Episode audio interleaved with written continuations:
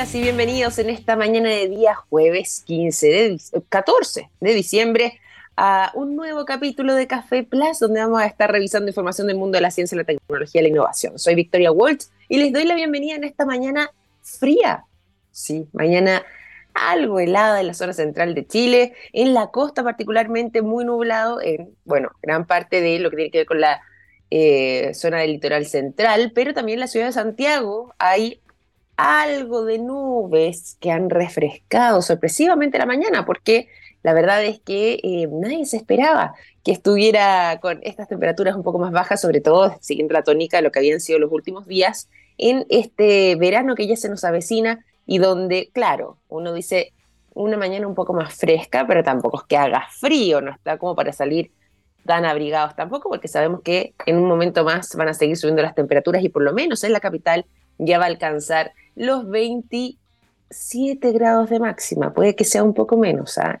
Yo me he dado cuenta de algo en todo caso, no siempre es así, no es ley sagrada en lo absoluto, no me la voy a dar de meteoróloga ni mucho menos, pero muchas veces cuando en eh, la zona de la costa eh, central al menos está por ejemplo, soleado o hace calor, generalmente ya es el día siguiente en Santiago ese escenario tiende a repetirse. No es siempre, no es ley sagrada, pero suele suceder así. Lo mismo cuando hace algo más de frío, cuando está más fresco, cuando está nublado. Y ya al día siguiente, por ejemplo, en la capital, algo así se evidencia. Lo digo yo porque vivo en Concón, entonces muchas veces me doy cuenta de esa situación. Bueno, justo ayer hacía mucho frío, por ejemplo, en eh, esa zona, eh, particularmente en Concón, en Viña del Mar, Valparaíso. Claro que más frío de lo que seguramente va a ser la jornada en la ciudad de Santiago, pero ya había nubes, estaba cerrado, estaba más fresco. Y hoy por la mañana,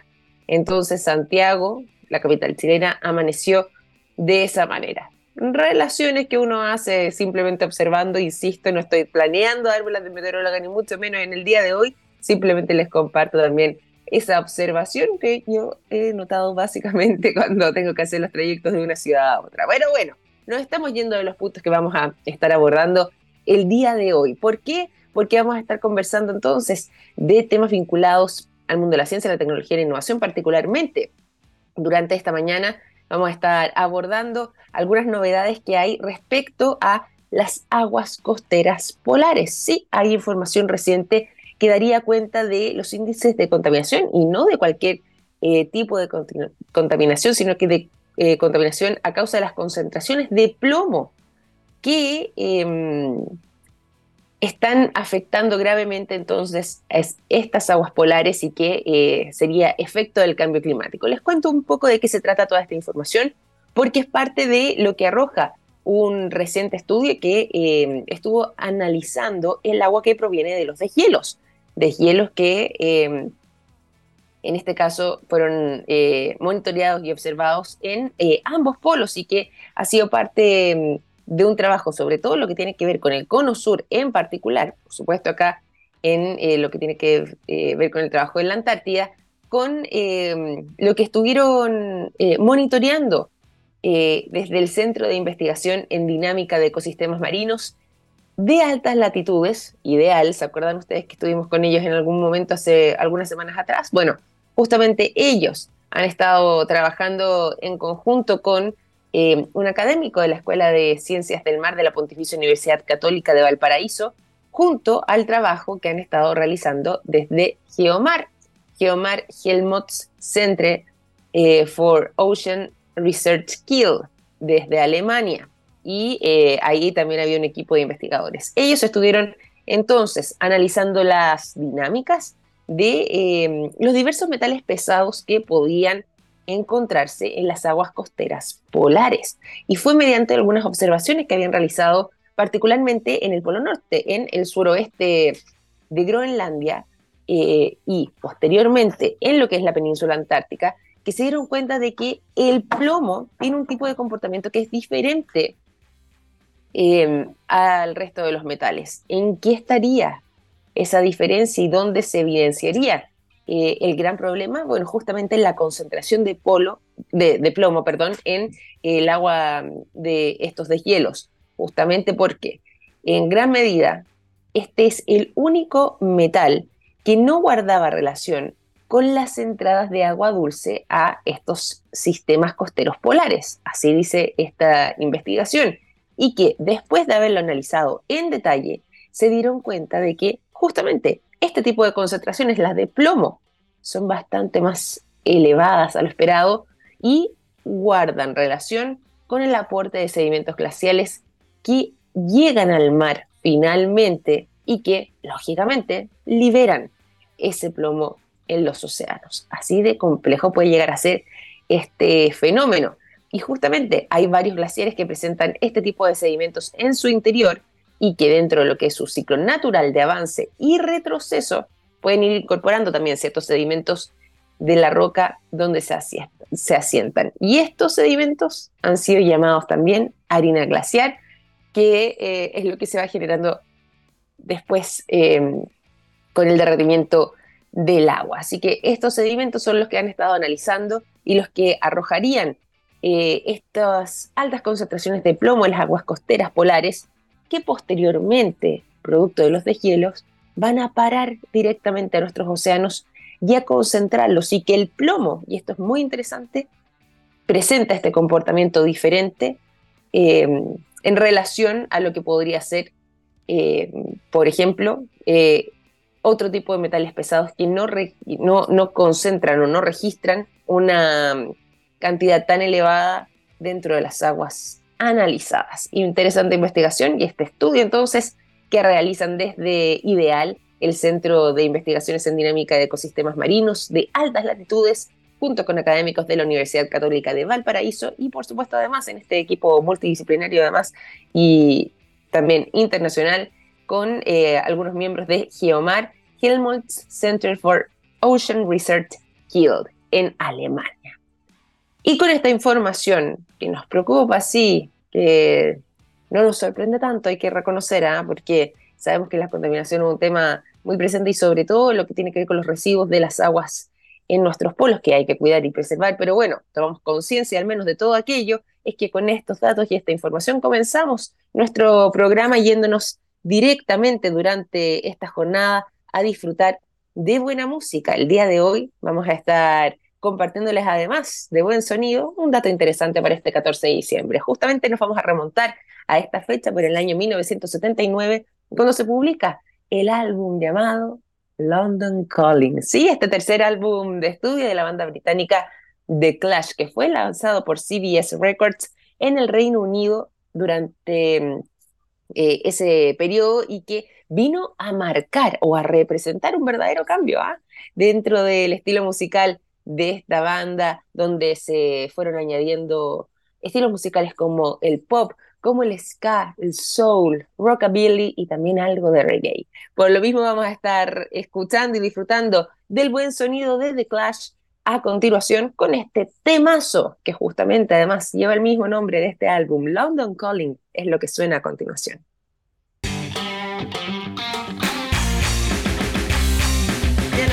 21 minutos, seguimos en Café Plus. Vamos a irnos a la conversación. El día de hoy tenemos una tremenda invitada. Se van a sorprender además una invitada de lujo, justamente cuando estamos eh, conversando también sobre mujeres en el mundo de las ciencias en el mundo STEM en realidad. Ya les voy a contar quién nos acompaña. Antes de irnos a eso, también les voy a entregar a ustedes el siguiente consejo que a mí me lo entregó un pajarito, ¿sí? Me contó un pajarito que SQM tiene una exitosa alianza público-privada en litio y que trabajan día a día en todas sus líneas de negocios para entregar productos de estándar mundial en salud, en alimentación, en energías limpias y en electromovilidad, construyendo así un futuro más sostenible. ¿Cómo sé de todo eso?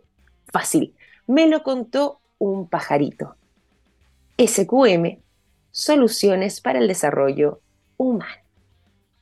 Nos vamos entonces a la conversación y el día de hoy queremos eh, saludar con eh, muchísima alegría a nuestra invitada, como les decía, invitada de lujo, que se convirtió además en la flamante ganadora del For Women in Science 2023. Ella es diseñadora gráfica de la Universidad Santo Tomás, pero ante todo es la fundadora de STEMtivista, Y justamente para conocer sobre este trabajo, sobre lo que ha sido además eh, su desarrollo y por supuesto eh, los detalles de este premio es que saludamos el día de hoy a Catherine Vergara. ¿Cómo estás, Catherine? Bienvenida a Café Plus. Qué gusto que nos puedas acompañar esta mañana. Nada, el gusto es mío. Muchas gracias, Victoria, por invitarme. Súper contenta de estar aquí. Oye, qué alegría eh, ser reconocida, recibir este premio, ¿cierto? Como es for Women in Science, en este caso 2023. Y antes, eso sí, de adentrarnos un poco en lo que ha sido este momento, que me imagino te tiene bien contenta, sobre todo también cuando estamos viendo ya este cierre de año, poder cerrarlo de esta buena forma. Eh, antes de irnos ahí, cuéntanos un poco también respecto a STEMtivista, lo que ha sido este trabajo que tú has desarrollado, cómo es que surgió esta idea, cómo es que se gesta esta historia y que finalmente te tiene hoy por hoy con este reconocimiento. Eh, sí, pues mira, es una idea que surge em, eh, de la necesidad, en realidad, cuando vi mm. que, que, faltaba un poco más de divulgación de tecnología, de cómo la tecnología afecta a nuestro día a día, más allá de lo que mm. uno hace en la academia y más allá de los grandes proyectos también. Entonces, no solamente hablar de la tecnología de cómo, por ejemplo, nos va a llevar un día a Marte, sino que también de cómo es importante para que elija nuestro currículum cuando postulamos un trabajo. Entonces, traer la tecnología a nuestro día a día. Eh, y así partió un poco la plataforma Extensivistas, eh, hacer divulgación tecnológica, empezar con los talleres, eh, hacer talleres de robótica, programación, electrónica para niñas y niños, pero con perspectiva de género, y, mm. fue, y fue creciendo, y llegaron las voluntarias, entonces se dio todo de manera muy orgánica, sin querer, y ha sido una experiencia, una experiencia muy linda, la verdad. Oye, que mm, Qué gusto poderte escuchar eh, justamente con esa mirada, porque es algo que, bueno, yo creo que tú lo decías muy bien dentro de lo que es el diagnóstico, falta mayor divulgación científica y falta también abordar estas temáticas con perspectiva de género, sobre todo además entendiendo que eh, todavía la brecha de género en el ingreso y, bueno, posteriormente también en el egreso incluso de las carreras STEM eh, sigue siendo muy dispar, sigue habiendo una altísima concentración de hombres y son pocas las mujeres que finalmente se terminan dedicando también al mundo STEM y hay un fuerte llamado y, muchas iniciativas que han estado un poco enfocadas en aquello y que buscan revertir este escenario. ¿Qué tan relevante por lo mismo, ya que estás en esto, se ha vuelto sobre todo en estos tiempos eh, la participación femenina en eh, este tipo de carreras o finalmente en el desarrollo también de las tecnologías y de la ciencia? Sí, mira, la diversidad es súper importante para la ciencia y la tecnología porque nos permite crear soluciones que sean más inclusivas, que puedan ayudar a mayor cantidad de personas. Eh, aportan con distintos puntos de vista. Y eso no solamente me refiero como a tengamos más mujeres, sino que eh, diversidad en lo más amplio de la palabra. Mujeres de distintos contextos socioeconómicos, de distintos lugares geográficos, de distintas etnias, mujeres de distintas orientaciones sexuales, como seamos realmente diversos, no digamos porque en nuestro equipo tenemos una mujer, ya tenemos una cuota de diversidad, que, es algo que, puede, ocurrir, ¿no? Eh, entonces, en ese sentido, yo creo que eh, es trascendental la diversidad en ciencia y tecnología, y como dices tú, eh, los números no, no están mejorando al ritmo que quisiéramos. O sea, por ejemplo, ahora en ingeniería tenemos un ingreso más o menos de, bueno, 2022, no 2023, eh, ¿Sí? de 22% de las estudiantes de ingeniería son mujeres. Y eso baja, si te vas a ciencia de la computación, baja, que es donde estoy yo, aún baja más. Entonces, eh, existe mucho espacio, mucho espacio para trabajar. Eh, y como también comentabas tú, por suerte hay hartas organizaciones y desde el Estado también hay iniciativas que están buscando inspirar estas vocaciones en las niñas. Sí, sí. Si bien están estas iniciativas, las cifras que tú nos entregas, igual de todas maneras eh, dan cuenta que hay una tarea bastante ardua por delante, bastante larga además para, para poder revertir este escenario, porque es una brecha muy, muy grande. O sea, si estamos hablando de, ese, de esos porcentajes, eh, con una diferencia ya prácticamente del 80%, estamos hablando acá de, claramente una situación que eh, lógicamente no no nos favorece a nosotros de eh, el mundo femenino en cuanto a participación y para poder finalmente, como decías tú, contribuir también con nuestra mirada, con nuestros aportes y eh, incluir eh, toda la gama ¿cierto? de personas y, con mayor diversidad. Por lo mismo, cuando estamos hablando también de este tipo de reconocimientos, Mujeres en la Ciencia, Women in Science 2023, como es este premio que acabas de ganar, eh, con el cual acabas de ser reconocida. ¿Cómo lo tomas, eh, entendiendo también que te empiezas a convertir en un referente para las futuras generaciones de mujeres científicas? Yo creo que exactamente ese punto es, es el que es tan importante de este premio, porque el premio para uno como científica es eh, un reconocimiento increíble. Eh, este es un mm. premio de nivel internacional, entonces pues. eh, en ese sentido es maravilloso. Pero además visibiliza a otras niñas y mujeres el trabajo que hacemos las mujeres en ciencia, que las mujeres mm. podemos aportar al conocimiento y eso es, es tanto más importante que el premio mismo. Y yo creo que es lo, es lo más bonito. Y aprovecho también entonces la instancia de dejar a invitadas a todas las mujeres que estén trabajando en ciencia, que estén trabajando eh, en el conocimiento, en aportar a que podamos mm. tomar mejores decisiones basadas en los datos, que postulen, que postulen a estos premios, que, que ayuda mucho no solo a su carrera, sino que a visibilizar lo que estamos haciendo, porque habemos muchas mujeres trabajando en ciencia y estamos ahí como hormiguitas en silencio y es momento de levantar la voz y, y, y hacernos brillar. Sí, absolutamente. Y bueno, y tú lo decías un poco también eh, el origen de este activista, tú también además eh, cuentas con un diplomado en educación, así que estos son temas que eh, me imagino te has involucrado un poco, que, han venido haciendo esta sinergia también para encontrarnos con este momento. ¿Cómo ha sido esa, recepción y esa interacción también con quienes tú buscas impactar? ¿Cuál es la respuesta que has obtenido y dónde está también, sientes tú, radicado hoy por hoy el interés cuando estamos hablando de temas vinculados a la tecnología, a la ciencia o incluso a la misma innovación. Y efectivamente yo eh, trabajo, bueno, mi doctorado que estoy haciendo, eh, por el cual me dan el premio for Women in Science, tiene que ver con la educación en contextos de vulnerabilidad, educación tecnológica. ¿ya? Entonces yo enseño como, digamos, computación em, física, que es un área de la robótica, a niñas de contexto de vulnerabilidad. Y em, esas niñas han tenido una recepción así muy increíble e inesperada para mí del premio. Eh, todas mis estudiantes eh, y también en, en, la región de O'Higgins, donde tengo hartos estudiantes también, estaban súper contentos y querían que les diera autógrafo. Y yo decía, oye, me, hacen, sentir como casi famosa, así que lindo. Qué preciosura. muy, muy bonita la recepción de los, de los estudiantes. Eh, y, y, súper, súper feliz con eso también. Eh, y en cuanto a la tecnología, yo siento que eh, el impacto de la inteligencia artificial va a ser crucial en la sala de clases, que es mi área, la educación, ¿no?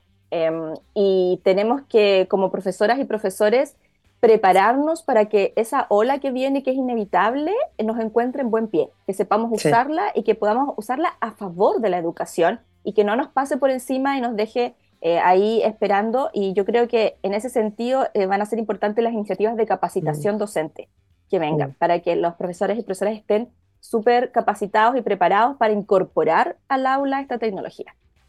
¿Y crees tú que hay recepción, hay agua en esa piscina para eh, hacer esa incorporación? Porque ha pasado otras veces también, en otros momentos, pero a través del uso de la tecnología, que hay un poco de reticencia de repente de incluirla, un poco de temor, casi de que esto se nos vaya en collera y termine eh, perdiéndose el objetivo eh, pedagógico o educativo que pudiera tener, por ejemplo, alguna actividad hecha en la sala. Desde tu punto de vista, ¿hay apertura para incorporar esas nuevas tecnologías o en este caso incluso la inteligencia artificial dentro del aula escolar?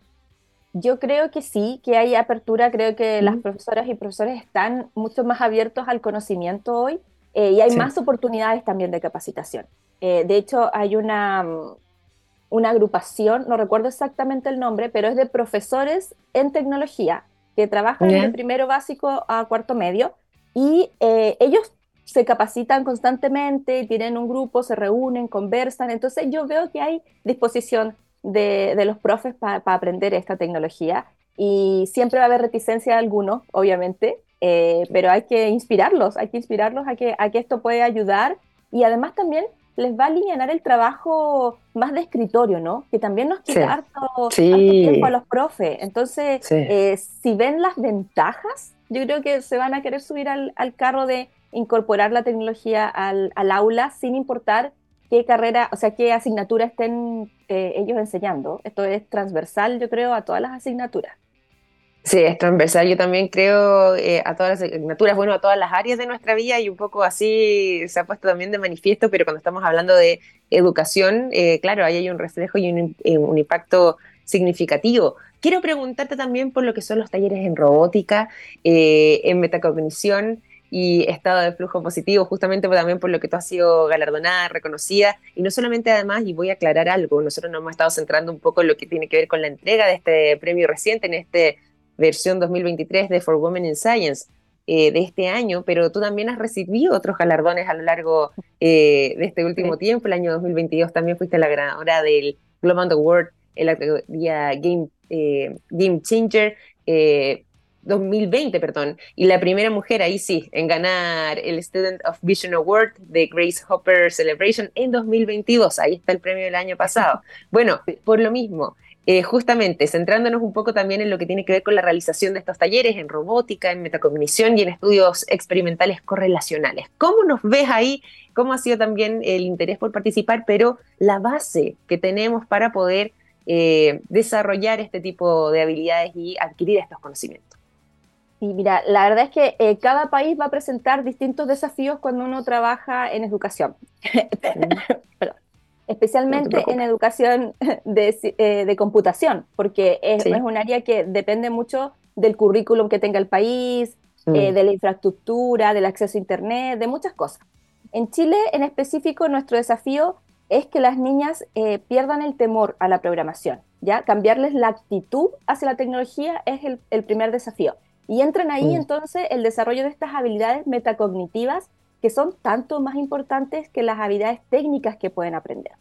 Entonces, eh, lo que yo hago es que la robótica, la computación física, es un conocimiento técnico que las niñas van adquiriendo, pero que se apuntala, que se apoya con el desarrollo de estas habilidades socioemocionales que las niñas necesitan para cambiar su actitud. Por ejemplo, tolerancia a la frustración, coraje, resiliencia, aprender a aprender, establecer estrategias, que son habilidades que además van a ser transferibles a otras áreas de la vida de las niñas. Y que lamentablemente, como crecemos las niñas en un contexto institucionalizado donde nos dicen que no somos buenas para eso, que no nos atrevamos a hacer cosas si no las hacemos bien, que seamos perfectas, este contexto social en el que crecemos nos hace que esas habilidades metacognitivas no estén tan desarrolladas en las niñas como en los niños. Y ahí mm. entonces equiparamos un poquito la cancha y cuando eso está a nivel, metemos el conocimiento técnico de programación, tecnología eh, y el conocimiento técnico que necesitemos. Oye, qué bueno eh, escuchar el camino y además con lo que decías tú, con estas observaciones puntuales respecto a los desafíos que eso puede eh, llevar y también el desarrollo de esas habilidades personales para, o esas fortalezas para poder hacer frente, frente, o sea, hacer frente, digo, ante las adversidades y, y, poder mantenernos ahí eh, como mujeres en el mundo STEM sin, sin tirar la esponja, literalmente. ¿Cómo fue que... Eso, sí. Sí, pues, ¿cómo fue que, que... ¿Sabes qué? Eh, ese punto, te interrumpo un poco, porque ese punto es súper importante. la ciencia y tecnología nunca es un camino directo. Y el mm. error es tan importante porque uno aprende pues. tanto y es inevitable. O sea, no es una pregunta de si nos vamos a equivocar o no, sino qué vamos a hacer cuando nos equivoquemos. Y ahí es importante que las niñas sepan que pueden seguir aprendiendo y que pueden continuar y que no dejen. Eh, entonces, de verdad que es muy, muy importante ese, ese punto me gustó ese punto y por eso también quería resaltarlo un poco por, eh, cómo es que surgió también esa, esa visión o, el poder incorporar ese fenómeno, entre comillas, esto de quizás querer eh, desecharlo una vez que nos equivocamos, que puede ser para algunos la manera de decir, bueno, ya esto no resultó hasta que llego. ¿Cómo es que eh, llegaste a quizás una observación tan, tan sensible, tan precisa, pero también tan fundamental y tan relevante para lo que tiene que ver con la continuidad de las mujeres en el mundo STEM? Claro, bueno, ahí está la importancia, ¿cierto?, de la investigación científica. Eh, estas conclusiones mm. las sacamos a partir de la revisión de miles de papers de literatura y, por ejemplo, te puedo dar el dato de que hay una investigación em, que encuentra que el 86% de las mujeres renuncia a una tarea cuando la encuentra muy difícil, a diferencia del 23% de los hombres que renuncia a una tarea cuando la encuentra muy difícil. Entonces, eh, podemos ver que es abismal la tolerancia a la frustración, que las mujeres es mucho, mucho menor que los hombres. Entonces, eh, hacer incidencia en esos puntos para que podamos equiparar la cancha y podamos aprender en igualdad es súper importante. Oye, me gusta más, eh, esta conversación ha sido muy reveladora también en, cuanto a, visión, un poco la proyección, hacia dónde va a seguir avanzando este MTVista, cómo ves tú este año 2024, después también de estar ya eh, recolectando los frutos de lo que ha sido tu trabajo durante el último tiempo, estás terminando además, nos decías, tu doctorado, pero ¿cómo ves tú el próximo año? ¿Qué, esperas también? Eh, ¿O qué metas tienes para poder alcanzar? y seguir acercando más mujeres eh, al mundo STEM. Efectivamente, yo ya estoy eh, a puertas de terminar mi doctorado, así que estoy como bien concentrada en eso. Y eh, quiero seguir con esto de los talleres porque ha, tenido mucho impacto, la capacitación docente sobre todo, enseñarle a los profesores a hacer estas metodologías ayuda a que ellos puedan replicar en el aula de manera mucho más rápida lo que podría hacer uno al ir directamente a los niños.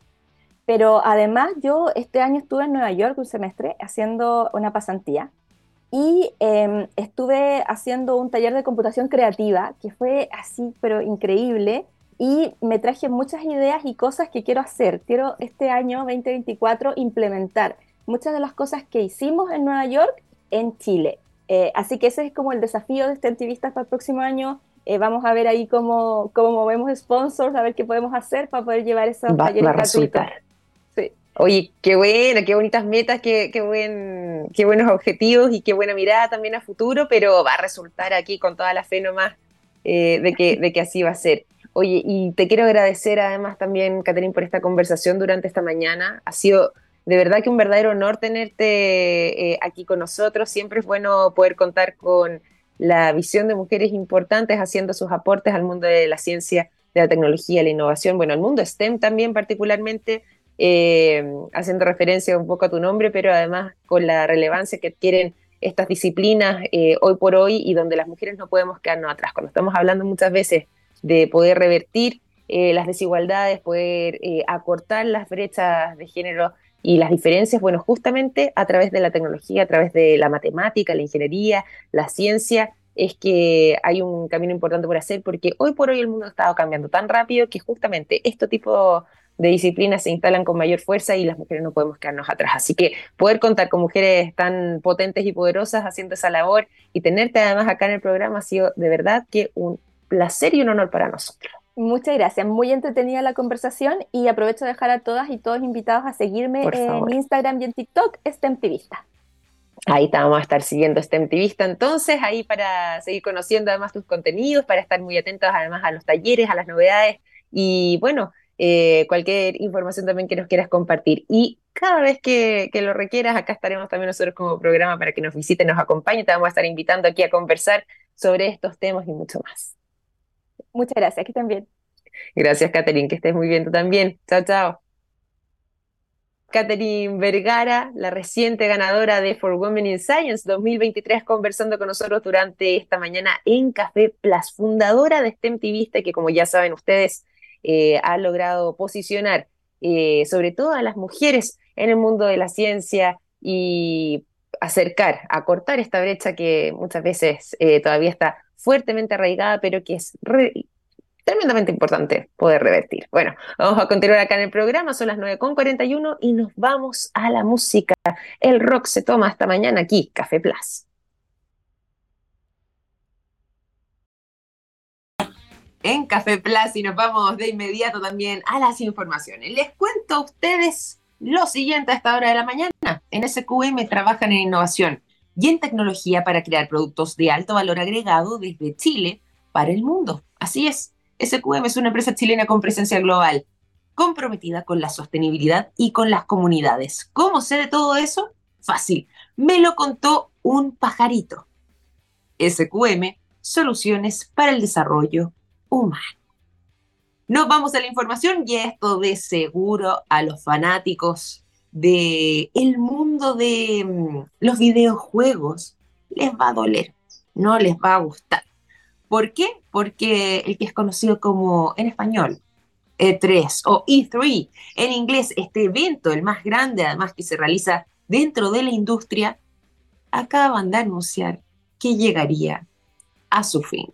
A ver, a ver, a ver, ¿de qué se trata todo esto? Para contarles acá con mayor detalle, bueno, ya se acaba de anunciar que la Electronic Entertainment Expo E3 o E3 eh, este evento que reunía a jugadores, a desarrolladores y también a las empresas que están vinculadas en el mundo de los videojuegos para poder, por ejemplo, anunciar sus novedades, con qué nos van a sorprender año a año. Bueno, esto ya no llegaría más, eh, no se estaría realizando porque desde ahora, eh, a través de las redes sociales, acaban de confirmar que ya no va a haber nuevas ediciones después de prácticamente dos décadas de existencia, 20 años de historia que llegarían a su fin, eh, donde agradecen además a través de la publicación por los bonitos recuerdos, por los momentos que estuvieron viviendo, pero confirmando entonces lo que para algunos ya era eh, un rumor que venía circulando con fuerza desde hace un buen tiempo y que finalmente ya eh, se anuncia, como les decía recién,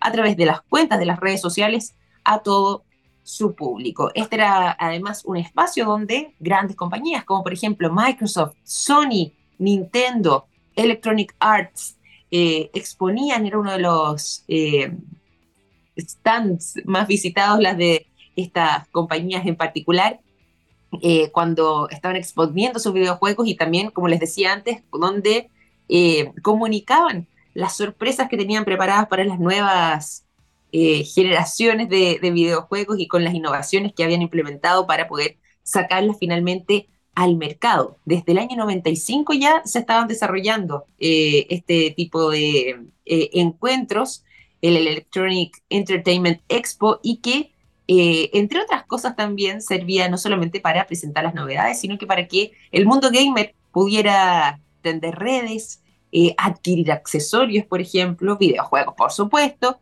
y eh, participar eh, finalmente de este tipo de eventos. ¿Cuál vendría siendo la razón detrás? Bueno, acá hay algunos rumores que empiezan a correr de por qué esto llega a su fin, sobre todo entendiendo el punto álgido eh, en el que nos encontramos en materia de tecnología, por supuesto, pero además, y de inteligencia artificial, pero además en el gran interés que han adquirido estos videojuegos a lo largo de su historia, pero ahora particularmente es un, ha sido un buen periodo para ellos en gran parte también en respuesta a lo que sucedió con la pandemia, que si bien afectó muchísimo a la industria y bueno, por supuesto tampoco se pudieron realizar este tipo de encuentros en particular, producto de los confinamientos, sí fue un buen momento para poder, eh, de alguna manera u otra, eh, para poder acompañar a quienes estaban confinados que eh, estuvieron comprando y adquiriendo videojuegos nuevos y en ese sentido la industria eh, logró sortear de buena forma este, este escenario. En ese momento, eso sí, si bien yo les decía, no se realizó el evento, no se realizó el evento de manera presencial a causa de las cuarentenas, sino que eh, se hizo en este caso de manera virtual y también tuvo una exitosa convocatoria a nivel global.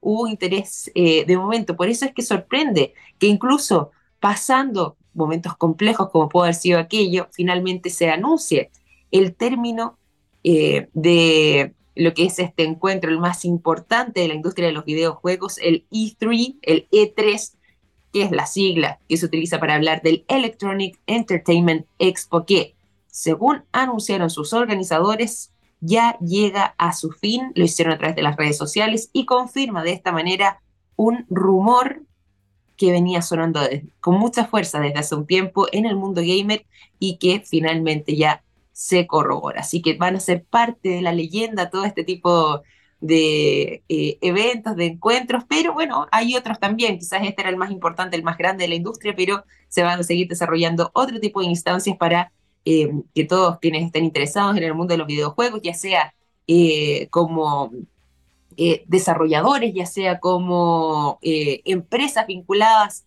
a este mundo, o bien derechamente los propios jugadores puedan seguir participando y encontrándose para conocer las novedades de la industria año a año. 9.50. Los voy a dejar a continuación con el sonido de Ramón y volvemos después con más informaciones aquí en Café Plus. 9 de la mañana con 52 minutos, seguimos en Café Plus. Vamos a compartir con ustedes información durante esta mañana, pero también vamos a compartir además invitaciones para que eh, sigan en sintonía aquí de nuestra radio una vez que culmine Café Plus. ¿Por qué?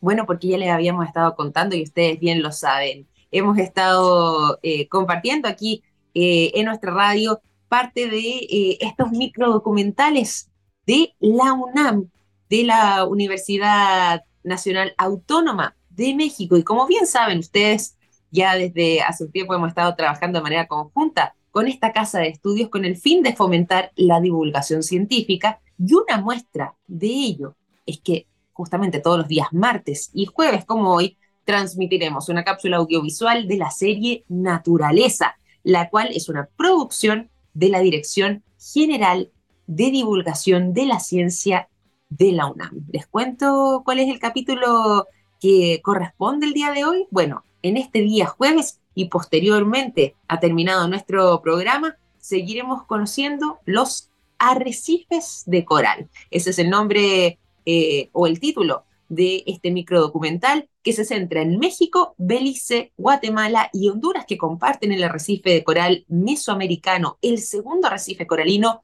más largo del mundo, pero también uno de los más amenazados por la actividad humana. Tremendo tema que aborda entonces este microdocumental que pasamos a disfrutar a continuación, terminando aquí con nuestro programa y por lo mismo también nos despedimos nosotros agradeciéndoles a todos ustedes por su sintonía en esta jornada de día jueves 14 de diciembre y dejándolos entonces invitados a seguir disfrutando de la mejor programación y de los microdocumentales de la UNAM a través de Radio TX Plus. Un gran abrazo, que tengan una excelente jornada y hasta mañana. Chao, chao.